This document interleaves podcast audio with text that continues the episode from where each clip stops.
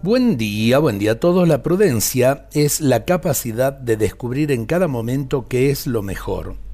Es una habilidad interior que nos permite discernir qué es lo que conviene y tomar decisiones. Para ello es necesario salir un poco de uno mismo y de los criterios rígidos y mirar la realidad tal como es. Esta virtud está más presente en algunas personas con mucho sentido común, pero eh, todos pueden desarrollarla con el esfuerzo personal y una adecuada autoeducación. Esto se logra tratando de ejercitarla. ¿De qué manera? Reflexionando antes de actuar, consultando, leyendo cosas, aprendiendo de los demás, etc.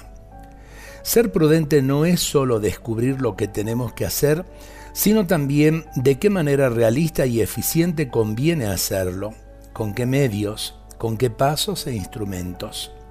No es lentitud, al contrario, el que ha desarrollado esta virtud no se paraliza por la duda, sino que sabe reaccionar con agilidad y sabiduría.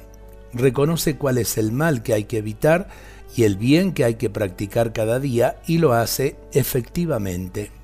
Pidámosle al Señor que nos ayude a desarrollar esta virtud. El pensamiento de ayer, el pensamiento de hoy eh, son eh, de Víctor Manuel Fernández y me parece importante que aprendamos a pedir al Señor la prudencia necesaria de cada día en nuestro trabajo, en nuestra familia, eh, en medio de nuestras preocupaciones.